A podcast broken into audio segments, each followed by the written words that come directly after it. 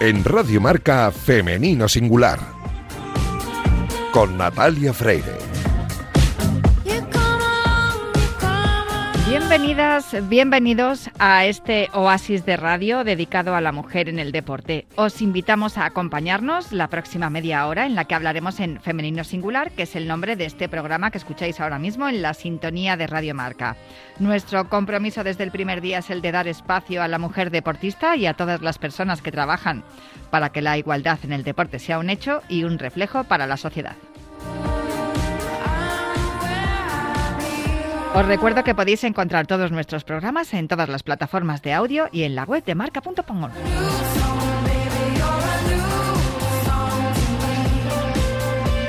Me acompaña los mandos técnicos Iñaki Serrano, que ya está haciendo que todo suene a la perfección, y arrancamos ya.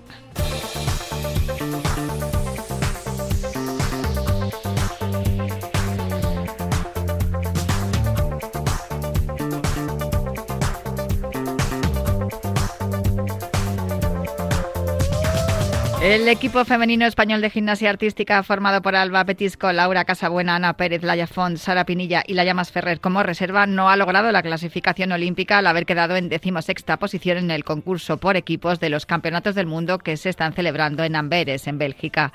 Obtenían la plaza para París 2024 los nueve primeros equipos de la ronda clasificatoria, exceptuando a Estados Unidos, China y Gran Bretaña, medallistas en 2022 que ya tenían las plazas. España vuelve a quedar fuera de los Juegos, como en 2008, en 2012 y 2016. Sí que consiguió una plaza individual nominal Alba Petisco, que con un total de 50.965 puntos obtuvo una de las 14 plazas para gimnastas cuyos equipos no se habían clasificado. Otra buena noticia es que Ana Pérez consiguió plaza para la final por aparatos en la competición de barra de equilibrio. Este es un gran logro que confirma que la sevillana se ha recuperado de la grave lesión que la privó de estar en los Juegos de Tokio y que la ha tenido apartada de la competición casi dos años.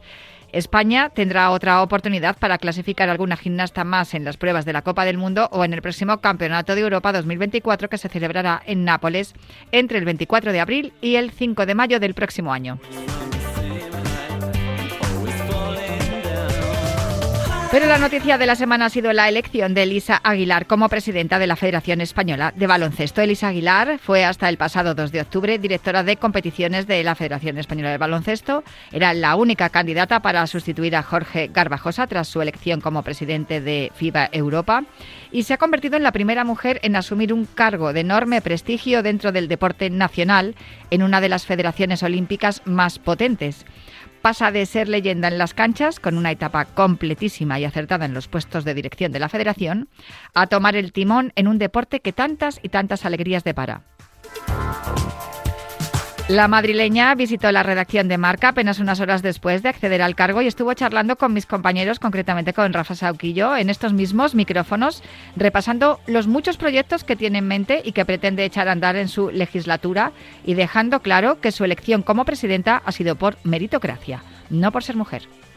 Yo soy la presidenta del baloncesto. Soy mujer, es verdad, soy mujer. He llegado aquí por meritocracia, pero yo no tengo una debilidad de género. Por ser mujer no voy a poner mayor esfuerzo en el baloncesto femenino, no, yo voy a poner mayor esfuerzo en el baloncesto español. Yo creo que lo que funciona no hay que tocarlo. Pero sí que es verdad que, como también me decía antes, eh, nosotros somos ambiciosos y yo voy a, quiero poner mi sello eh, yo no soy nada presidencialista, creo que al final el crecimiento se basa en que haya una pluralidad en, las decisiones, en que todo el mundo sea escuchado. Yo creo que previamente lo que se tiene que sentir la gente es eh, involucrada y yo creo que esa es como soy yo y eso quiero que sea la, línea de trabajo, ¿no? de sentido común y sobre todo de las personas, que es lo que nos va a hacer eh, lo mejor. Pues muchísima suerte para Elisa Aguilar, que seguro que no la va a necesitar porque ella ya ha demostrado que trabaja muy bien. Y bueno, después de este repaso a la actualidad en cuanto a mujer y deporte se refiere, vamos con dos deportistas que también se han estrenado hace unos días, pero en el mundo de la comunicación, con un podcast, como no, dedicado a mujer y deporte, que es de lo que hablamos aquí en este programa, en Femenino Singular. de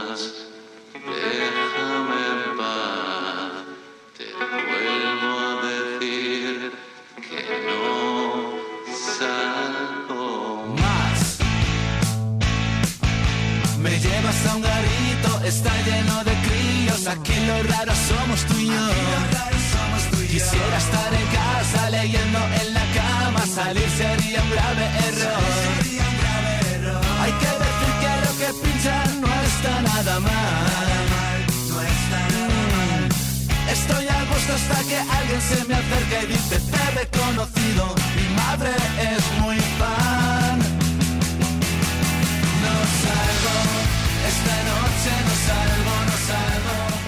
Estoy a gusto hasta que alguien me dice te he reconocido, mi madre es muy fan. Esa frase de esta canción de Sidoní hace daño a, algunas personas porque posiblemente mi hija sea de esas eh, ni chicas que le dicen a, a Mark Ross, al cantante de Sidoní, te he reconocido, mi madre es muy fan, yo soy muy fan de Sidoní y la invitada, una de las invitadas que tengo hoy aquí en Femenino Singular, creo que también lo es. Sara Hurtado, muy buenas. Hola Natalia, un placer estar aquí. Sé que te gusta Sidoní porque recuerdo que hemos hablado, bueno, te gustan muchos grupos, ¿no? Pero sé que de, que de Sidoní, cuando estabas ahí en, en Rusia entrenando antes de colgar los patines, eh, lo escuchabas mucho y tenías a los vecinos que ya se sabían las canciones. No sé si, has, si has escuchado bueno. el último trabajo, esta canción es el sencillo que han sacado, a mí me encanta. Pues no lo había escuchado, si te soy sincera. Desde una cuarentena que alucinas. Sí. Ahora, claro, en, en mi nueva etapa de entrenadora tengo que estar más a las músicas de los chavales y no tengo mucho tiempo para mi propia música. Bueno, ya Pero te le daré una escuchada. No, no, ya te digo yo que mis hijos escuchan, eh, que seguramente que mis hijos se- serán- tendrán la edad o, o inclu- incluso puede que sean mayores de, de que los chicos y chicas que tú entrenas, porque desde luego a Sidoní los conocen que los conocen bien porque claro, mamá lo escucha y no les queda otra. Eso está bien, ¿no? Que hay que educar, hay que educar a los jóvenes en la música también. Claro. Em, eso sin duda y sé que para ti la música es muy importante, además porque em, Muchísimo. claro, en tu en tu deporte es fundamental. Sí, sin duda. La música forma parte de, de mi día a día y ha formado parte de, de toda mi vida. Yo, recu- o sea, todos los recuerdos bonitos que tengo van con banda sonora. Eh, véase de un álbum que estábamos escuchando de viaje a algún sitio o em, una, una playlist pre-competición, post-competición. O sea, he tenido música siempre todo el rato. Maravilloso, pues eh, música tenéis también en un nuevo proyecto que has iniciado con una compañera deportista, aunque no es patinadora, ya me contaréis ahora cómo, cómo ha sido esta sociedad que habéis establecido, pero permíteme que la salude también. Teresa Díaz, muy buenas. Muy buenas, ¿cómo estamos? Oye, eh, yo sé que, porque lo hemos hablado fuera de micro, sé que a ti también te gusta la música, te gusta toda la música buena. Luego, Absolutamente. Luego para cierre te he preparado, te he preparado una sugerencia tuya, pero eh, cuéntame, bueno, eh, para los, los que no conozcan a Teresa Díaz, es una de nuestras bazas para estar en los Juegos de París. Esto para empezar. Tú en tu deporte, que es la esgrima, mm, música como que no, ¿no? En todo caso, antes o, después, pero durante la Eh, competición no. No, durante es, un- es un poco complicado, porque como me tenga que pegar con una persona que está delante y tener un temazo detrás, no, no sé yo si va a tener la concentración, pero en el antes y entre asaltos para mí es importantísimo. Bueno, si os parece, eh, chicas, vamos a empezar presentando la razón por la cual yo os he llamado. Y es que mm, todos los últimos lunes de mes tenéis un podcast que habéis eh, llamado Entre la espada y el patín, que me parece que va perfecto porque, claro, ten- por un lado está tu florete, Teresa, y por otro lado los patines de, de Sara, que ojo que también, si están afilados, también son un, son un arma y, y no, no está tan desencaminado y es un, es un podcast promovido por el Consejo Superior de Deportes, por la Fundación Deporte Joven, por Iberdrola y por el Tour Universo Mujer y presentado por vosotras dos. Sé que el alma de este proyecto es una compañera, amiga y, y- y compañera de muchas cosas, no solo de, de profesión, que es Carolina Jiménez. Y mm, sé que habéis estrenado en el mes de septiembre el primer capítulo con Laura Fuertes, con la boxeadora, pero contadme cómo surge la idea y cómo la estáis llevando a cabo. Pues Madre dale, mía. Sara. Pues eh, érase una vez Teresa y yo en Cuenca en un tour, tour Universo Mujer que, que Teresa venía de invitada y estaba yo ya ahí de, en, en Basateur Digital y hicimos muy buenas migas, eh, vamos, congeniamos muy rápido y Carol tuvo esa, esa idea maravillosa de, oye, ¿y si estas dos chicas estas conversaciones que están teniendo entre ellas mientras comemos, mientras cenamos, les ponemos un micro delante, invitamos a otro de, u otra deportista y lo llamamos podcast. Eh, ¿Quién Literalmente fue así. ¿eh? Bueno, yo la próxima vez tendría, tendría que haber invitado a Carol también para que estuviera con vosotras. Sí. No, no, a Carol le dedicaremos el Ondas cuando nos lo den. Seguro. Carol lo va a recoger, absolutamente. Lo tengo clarísimo porque sin duda es una de las mujeres, de, de las profesionales de la comunicación, compañera, que, que, mejor intuición tiene y más amor también por el trabajo que hace, porque es que es incansable y desde aquí le, le mandamos un beso a las tres, a Carol Jiménez. Uh -huh. Carol, pues, eres la mejor. Sí, sin duda. Sí, Vamos, sin duda. para mí sí que lo es, porque además es que desde que la conozco, es que no hay día que no la vea haciendo algo. O sea, qué mujer, qué, qué, qué actividad y qué eficiencia y qué, y qué bien lo hace todo. Pero bueno, Tal que... cual, Natalia, y también lo que nos tiene que aguantar, ¿eh? que a veces que le ponemos... poco se habla, poco se habla de lo que nos aguanta Carol cada vez que vamos a preguntar. Un poco la, la, idea, yo creo que de Carol es eh, eh, también, y, lo que surge entre, entre vosotras dos, es un poco el, poder mostrar al, al, gran público, ¿no? A la gente que además cada vez consumen más eh, sonidos a través del podcast y, no en directo en, a través de la radio, pues eh, todas esas mujeres deportistas que, que, hacen cosas extraordinarias y que no son tan conocidas o que no acaparan portadas como, como acaparan lo, los mismos de siempre, que suelen ser los futbolistas de la primera de la, de la liga, vaya, eh, de la liga masculina, vamos a hablar con propiedad. Y, y, que es un poco también el espíritu con el que nació este programa hace siete años, también os digo, que era un poco conoceros mejor, ¿no? A todas las mujeres que, que practicáis deporte y que no tenéis ese eco mediático. Eh, ¿por, qué, ¿Por qué habéis hecho, no sé por qué habéis empezado, por qué elegisteis a Laura para comenzar un, un deporte como el boxeo, que está muy masculinizado y que se conoce poco, y sin embargo, gracias a la profesionalización con, con Joana Pastrana y con, y con Miriam Gutiérrez, con la reina, sí que ha tenido algo más de eco en, en los medios de comunicación, y si esa es vuestra línea de trabajo. Bueno, nosotras lo que buscamos sobre todo es visibilizar a, todas estas personas pues que de, por desgracia hacemos deportes no tan mediáticos y que si nosotras podemos brindar ese espacio que a nosotras nos gustaría tener como deportistas, pues mejor. Y sobre todo acercar el deporte a, a todos de una manera un poco distinta, porque creo que existen muchas situaciones en las que el deportista va un poco ABC y en cambio nosotras buscamos que hablando con una persona que está dentro de, de este mundo, dar a, a, ver e intercambiar distintas opiniones entre, entre distintos deportes, que creemos que es un enfoque que no, no se ve tanto en los medios. Vale, eh, no sé si la esto también. De veces, Natalia, tú sí, dime, que lo sabes, que se acerca la gente al deportista cuando ha ganado algo, ocurrido algo. O sea, va todo muy eh, relacionado con un resultado. Y nosotras nos da igual el resultado, la verdad, y lo que queremos es la historia detrás de esa persona, o sea, porque se dedica a ese deporte, eh, cuáles han sido las barreras más grandes que ha superado, un poco la parte más humana detrás de todo esto que hacemos. Sara, eh, tú estuviste ayer miércoles en, en, el en, el Consejo, no, en el Comité Olímpico Español impartiendo también un seminario para a, sí. universitarios, hablando sobre todo de, de, los deportistas en la comunicación. ¿Cuánto uh -huh. es importante para los estudiantes de comunicación o para cualquier universitario el saber la, la, la necesidad ¿no? de contar estas cosas que vosotras estáis haciendo a través de vuestro podcast entre la espada y el patín? Pues eh, la necesidad es que hay cosas que si no las has vivido, por muchos que estudies, no las vas a saber ver, observar, ni comentar o ponerlas en palabras. Eh, ayer se daban varios ejemplos, como por ejemplo, eh, cómo es vivir una ceremonia de apertura, eh, cómo es vivir eh, un fallo, un error en plena competición, o llegar sin la preparación que buscabas a una competición. Eso cuando has estado dentro y como deportista lo sabes identificar. Y hay veces que incluso viendo el mismo deporte una persona mm, que ha habido que ha estudiado periodismo y que ha visto muchísimo deporte no va a ver o sea al mismo tiempo en el en el mismo espacio con la misma perspectiva hay cosas que solo un deportista puede sacar de, de una misma retransmisión. Eso hablando de la retransmisión en directo.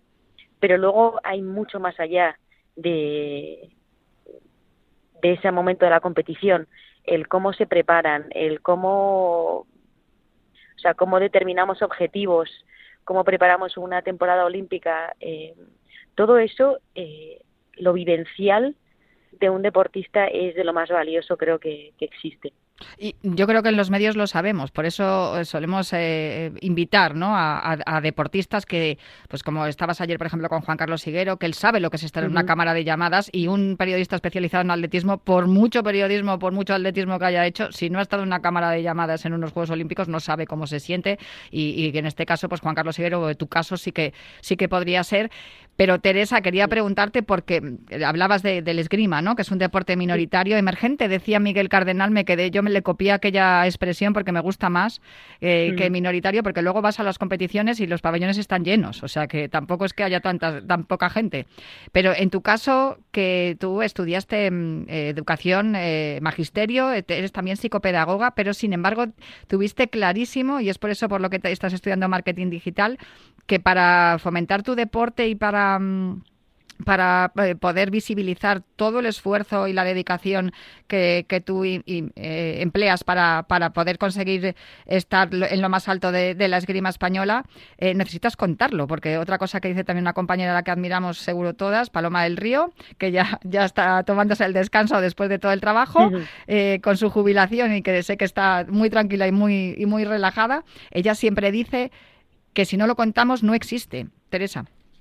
Yo eh, es que estoy súper de acuerdo. Y yo precisamente, es decir, yo llegué a la, digamos, comunicación del, del deporte un poco por accidente, porque en realidad yo lo que buscaba era una ayuda en su momento cuando empecé a, a publicar en redes sociales eh, una ayuda para, para mi carrera deportiva, porque bueno, los deportes, los deportes como el mío, que son poco mediáticos, pues no, no, no son muy estables a, a ese nivel.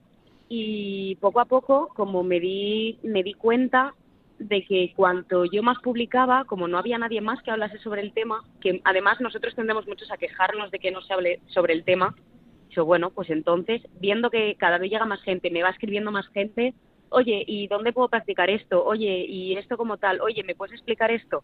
Dije, jolín, pues si nadie lo va a decir, pues, pues lo voy a decir yo y a partir de ahí eh, la verdad que me enamoré de ese aspecto del deporte, de lo que el deporte puede contar, de lo que un deportista puede transmitir más allá de si ha ido a tres mundiales, ha ganado el campeonato territorial o igual eh, está rompiendo con un molde con un deporte. Yo me enamoré de eso y decidí decidí tirar un poco por esta parte. Yo entiendo que los deportistas echáis de menos esto. De hecho, eh, uno de, mis amigos, ya puedo decir que es amigo mío, Lorenzo Albalejo, eh, ha sido número uno del mundo en, atletismo paralímpico. Tiene también un podcast, eh, un, canal de Twitch que, se llama Deporte desde dentro. Esto os lo comento con respecto a lo que me estáis diciendo vosotras. ¿Echáis de menos que en los medios de comunicación convencionales se, no, se, no se le dé apenas tiempo a, a, los, a los otros deportes que no son fútbol masculino y es por eso por lo que mm, reclamáis ese espacio vosotras desde además desde vuestra experiencia, ¿no? Como deportistas de élite. Sara. Claro, yo creo que sí. Creo que es un pez que se muerde la cola, ¿no? Si no aparecemos, no se genera cultura e interés para que la gente venga a ver competiciones o que apunte a sus niños a practicar ese deporte. Y creo que nos estamos perdiendo muchísimo, muchísimo talento, muchísima inspiración, muchísimo espacio para compartir salud, ocio, porque el deporte no es solo coger y intentar llegar a unos Juegos Olímpicos. O sea, un deporte como el patinaje sobre hielo, ya hablo desde, desde lo mío, lo puedes ver en modo show, lo puedes practicar un fin de semana, unas risas con tus amigos, eh, también lo puedes ver en modo competición. Eh, puedes aprender a, practicarlo y practicarlo regularmente en modo salud para mejorar tu, tu equilibrio, tu coordinación, tu tronco inferior y superior. Bueno, tiene un montón de beneficios que creo que, que si nos quedamos solo en ese sota caballo y rey de los deportes que se dice que funcionan, eh, pues mm, no vamos a salir nunca de eso y no le vamos a dar oportunidad a los otros deportes de, de ser compartidos. Yo creo que es una cuestión de eso, de, oportunidad. Como, vale, tú dame la oportunidad, tú déjame, que ya del, del resto me encargo. O sea, yo en mi vida me he cruzado con una persona que cuando yo le, haya dicho que patino sobre el hielo, me haya dicho, ¡buah, qué aburrido! Ni una. O sea, todas las personas era, wow, qué bonito, cada vez que lo que estoy haciendo zapping en la tele sale, no lo quito, no lo puedo quitar porque me encanta verlo. Que ha sido la mm, la gran respuesta que he recibido durante toda mi carrera y es como, jolín, ¿soy yo la única que recibe esto? O sea, la, gente no se está dando cuenta que aquí hay una oportunidad maravillosa y que, jolín, que tenemos un medallista olímpico, que es que hay veces dices, ya, pero no da resultados. Bueno, sí los da, ¿sabes? Entonces, es como, ¿en qué momento, qué, qué hay que hacer? O sea, ¿qué se tiene que hacer para que esto cambie? Si llegar a lo más alto del mundo no es suficiente.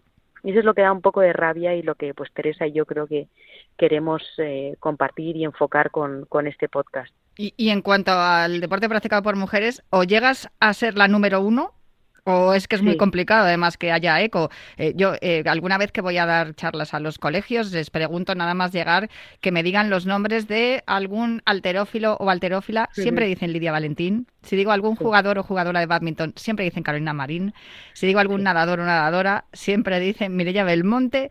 Y ya si dicen un patinador, Sara, ya lo siento, pero dicen... Eh, dicen em, lo entiendo perfectamente. Sí, lo entiendo. a mí ya Gaby Fernández. Pues fíjate, sí, Sí, no, no, no. Si yo yo eh, eh, creo que es así la cosa, pero sin duda, para que digan el nombre de mujeres, tienes, tienes que ser la número uno. Teresa, en tu caso, fíjate lo que estaba contando Sara y me quedo con esa reflexión que no es necesario llegar a la competición para disfrutar de un deporte. Se puede practicar el deporte por simple ocio, ¿no? Lo de que decía de las risas el fin de semana eh, con los amigos en la pista de patinaje municipal.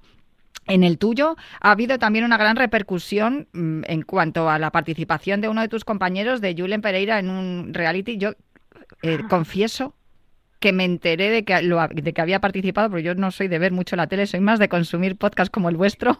Eh, confieso que me enteré que había estado en un, en un reality cuando le vi aparecer por aquí por la redacción y le hicieron preguntas sobre eso. Y yo dije, ¿de qué le están preguntando? Porque yo a la, persona, a la primera persona que conocí fue a Manuel Pereira en unas clases de interpretación que daba en una escuela de teatro porque él estaba empleando su sabiduría como, como maestro de esgrima para enseñar a los futuros actores. No sé si, sí, jo, eh, fíjate eh, qué cosas. No sé si eso también em, representa un, escaparate, ¿no? Para, para vosotros, para, para la gente que, la, gente de las espaditas, como te defines tú, eh, em, en cuanto a, mostrar, ¿no? Que vuestro deporte también tiene, tiene luego otra, otra salida, ¿no? A, a nivel mediática. Bueno, es que la esgrima tiene, tiene muchísimos aspectos más allá de la esgrima de competición. La esgrima de competición, bueno, la cantidad de, gente que practica esgrima por ocio, porque por suerte es un deporte que puedes practicar, eh, vamos, bien, yo siempre pongo de ejemplo a un antiguo maestro de mi club que con 90 años estaba ahí dando clases de esgrima. Eh, es un deporte que se puede practicar hasta edades muy, muy, muy avanzadas eh, cada persona tiene su manera de practicar esgrima, o sea que no hay un molde en el que te tengas que ajustar. Eh, la esgrima, está la esgrima escénica, está la esgrima histórica, vamos, la, la esgrima, quien no la ha visto por la televisión? Y no es precisamente la que, la que practico yo, la que sale en televisión.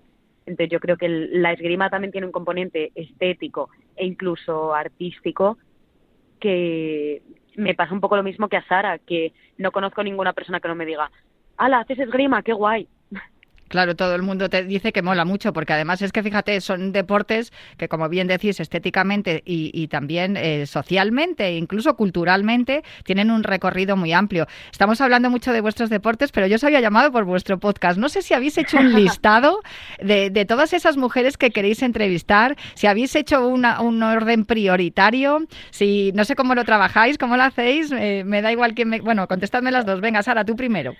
Bueno, yo creo que también ha dependido mucho del calendario de, las invitadas, porque hemos empezado así, pues a ver qué pasaba, pero sí que hemos buscado historias que fuesen relevantes para un poco el mensaje de, del podcast. Pero ha sido hacer el primero, Natalia, y te digo, la lista cada vez es más grande, porque ya empiezan, que es mi padre, dicen, tienes que traer a Mayalen, y luego, ay, pues a mí también me apetecería traer a Gisela y a Keral, y tal, o sea, la lista es interminable, o sea, podríamos hacer un podcast cada semana casi. Sí.